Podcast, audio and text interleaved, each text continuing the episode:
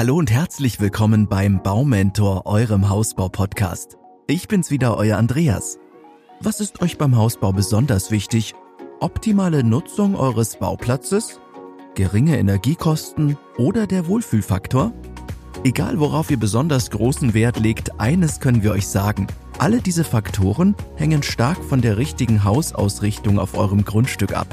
Und da dieses wichtige Thema häufig unterschätzt wird, beschäftigen wir uns heute etwas genauer damit. Los geht's!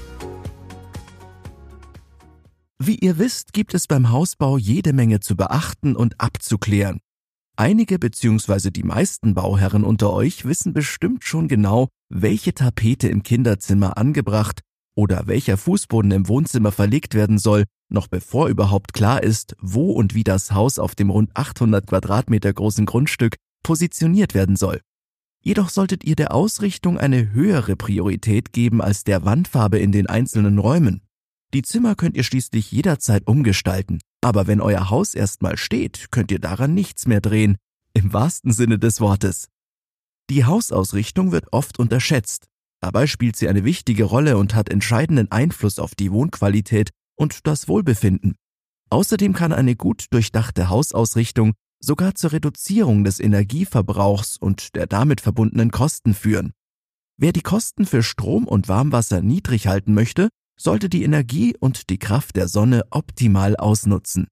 Macht euch dafür am besten bereits zu Beginn der Planung Gedanken darüber, wo und wie ihr das Eigenheim auf eurem Grundstück anordnen möchtet.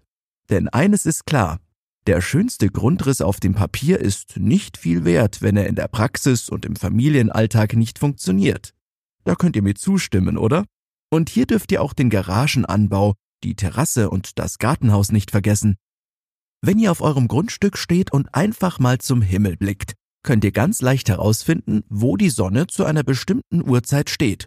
Zudem könnt ihr dann beobachten, ob eventuell Nachbarhäuser oder große Bäume den Lichteinfall auf eurem Grundstück beeinflussen.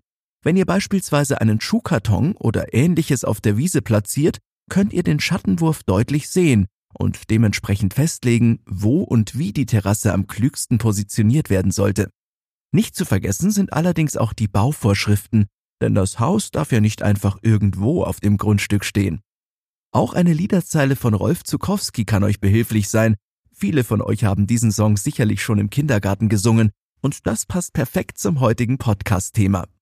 Im Osten geht die Sonne auf, im Süden nimmt sie ihren Lauf, im Westen will sie untergehen und im Norden ist sie nie zu sehen. Diese Worte helfen uns dabei, die richtige Ausrichtung des Hauses zu definieren. Wir werden nun gemeinsam die vier Himmelsrichtungen nacheinander durchgehen und die jeweiligen Räume der sinnvollsten Ausrichtung zuordnen. Zum Süden hin empfiehlt es sich, große Fensterflächen einzuplanen und hier die am meisten genutzten Räume, wie etwa den Wohn- und Essbereich, unterzubringen. Die großzügigen Fensterflächen sorgen für viel Lichteinfall, eine helle Atmosphäre und im Winter für eine bessere Erwärmung der Räume. Gerade im Spätherbst und im Winter sind lichtdurchflutete Räume äußerst sinnvoll, um das allgemeine Wohlbefinden zu steigern. Ihr solltet allerdings auch daran denken, dass die Sonne in den Sommermonaten besonders hoch und lange am Himmel steht. Somit kann es sein, dass sich die Räume im Süden zu sehr aufheizen und überhitzen. Denkt deshalb auch an ausreichenden und geeigneten Sonnenschutz. Die Wohnräume, die nach Westen ausgerichtet sind, profitieren gerade im Sommer ebenfalls stark von der Sonneneinstrahlung. Auch in den kalten Monaten wird hier das verbleibende Sonnenlicht optimal genutzt. Aus diesem Grund empfiehlt es sich, großzügige Fensterflächen einzuplanen. Aber auch im Westen kann die Problematik der Überhitzung auftreten, da im Sommer die Sonne besonders stark auf das Gebäude scheint. Also denkt hier ebenfalls an die Verschattung. Die Süd- und die Westseite sollten jedenfalls die favorisierten Seiten für die Wohnräume sein. Logisch ist dementsprechend, dass sich die beiden Dachflächen im Süden und im Westen besonders gut für die Montage einer Photovoltaik- oder Solaranlage eignen. Da im Winter auf der Nordseite überhaupt keine Sonnenstrahlen auftreffen, empfiehlt sich hier eine geschlossene Bauweise. Wenn ihr dort Fenster einplant, dann wählt möglichst kleine Glasflächen. Wir empfehlen euch, die Räume auf die Nordseite zu legen, in denen ihr wenig Tageslicht benötigt und in denen ihr euch nur wenig aufhaltet. Licht und Wärme sollten in diesen Räumen nur eine untergeordnete Rolle spielen. Hier könnten beispielsweise das Treppenhaus sowie der Technik- und Lagerraum untergebracht werden.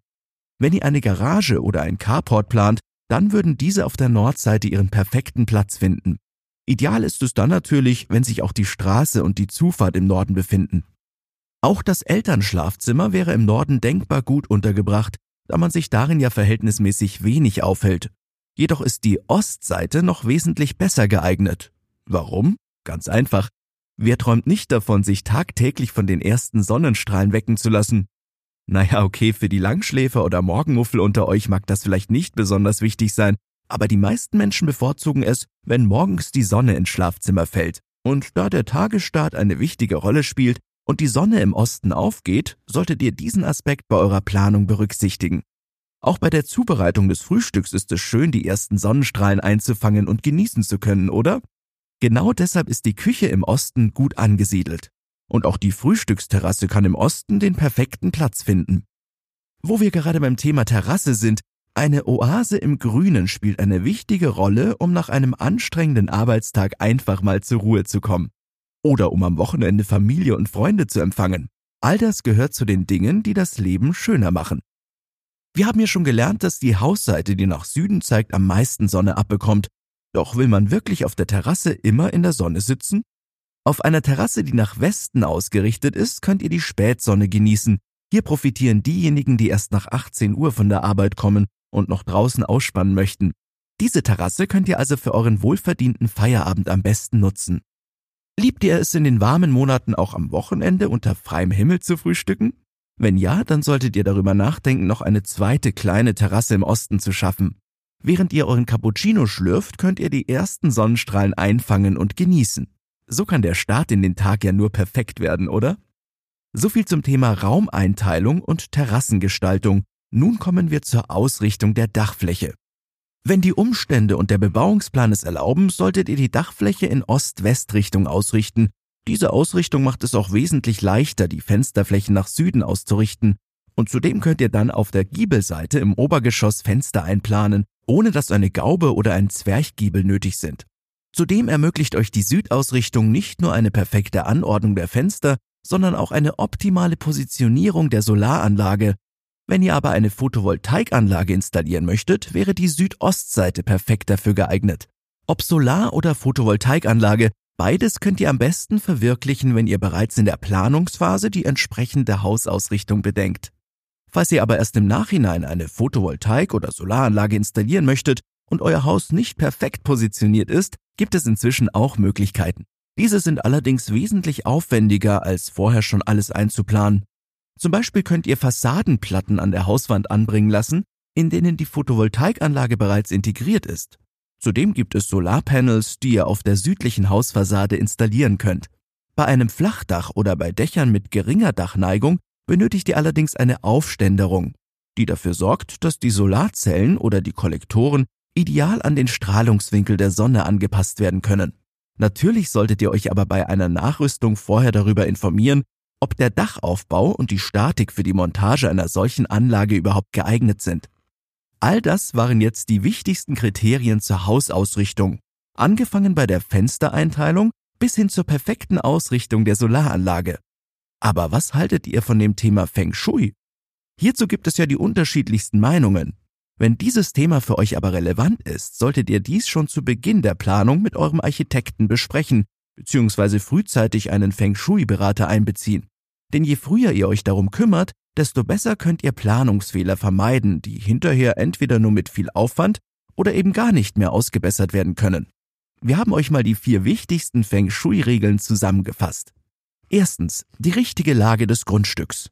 Leichte Böschungen oder hohe und dichte Bepflanzungen am Haus sorgen dafür, dass ihr und euer Haus den notwendigen Rückenschutz bekommt. Diese Vorkehrung soll eure Gesundheit und die persönliche Stabilität unterstützen. Zweitens, der Zugang zum Haus. Eine klare und schön gestaltete Wegführung, eine helle Außenbeleuchtung und eine gut sichtbare Hausnummer helfen den Besuchern, den Weg zu eurem Eigenheim gut zu finden. Die Haustüre hat die Aufgabe, eine klare Linie zwischen drinnen und draußen zu ziehen. Die Türe sollte solide und am besten ohne Glaseinsatz sein. Um die gute Energie vor eurem Haus sammeln zu können, solltet ihr einen Platz schaffen, wo ihr und eure Besucher Kraft sammeln könnt. Das Motto lautet ankommen, sich hinsetzen und eine Pause gönnen, tief durchatmen, verweilen und entspannen. Hier kann sich das Qi, also die Lebensenergie, sammeln, die dann von dort aus ins Haus getragen wird. Drittens, Störzonen. Ganz bestimmt habt ihr schon mal etwas von Routengehen gehört. So eine geomantische Untersuchung des Grundstücks kann unabhängig von eurem Glauben an Feng Shui durchaus von Vorteil sein. So könnt ihr in eurem Haus nämlich mögliche Störzonen, Erdstrahlen und vorhandene Wasseradern vermeiden. Diese haben oft Auswirkungen auf die Gesundheit und das Immunsystem. Gerade die Schlafräume sollten störungsfrei sein. Viertens. Feng Shui in der Wohnung. Im Eingangsbereich wird das Draußen verlassen, um letztendlich ins Drinnen zu gelangen. Die Diele ist sozusagen die Visitenkarte des Hauses. Enge Dielen sorgen dafür, dass man ein eher beklemmendes Gefühl beim Eintreten ins Haus bekommt. Helle, großzügige und ordentliche Dielen sorgen dagegen für einen einladenden Eindruck. So fühlt sich gleich jeder Gast willkommen und wohl. Zusammenfassend und im Schnelldurchlauf kann man also sagen, dass die Räume, die im Süden untergebracht sind, im Winter und in der Übergangszeit von der meisten Sonne profitieren. Im Sommer hingegen sind es die Räume auf der Westseite, die am meisten Sonnenlicht abbekommen. In Räume an Ostseite fällt morgens das meiste Licht. Alle anderen Räume auf der Nordseite des Hauses bleiben immer recht dunkel. Deshalb sollte das Haus idealerweise so ausgerichtet sein, dass man der Nordseite die kalte Schulter zeigt und zur Südseite hin das Haus durch große Fensterflächen öffnet.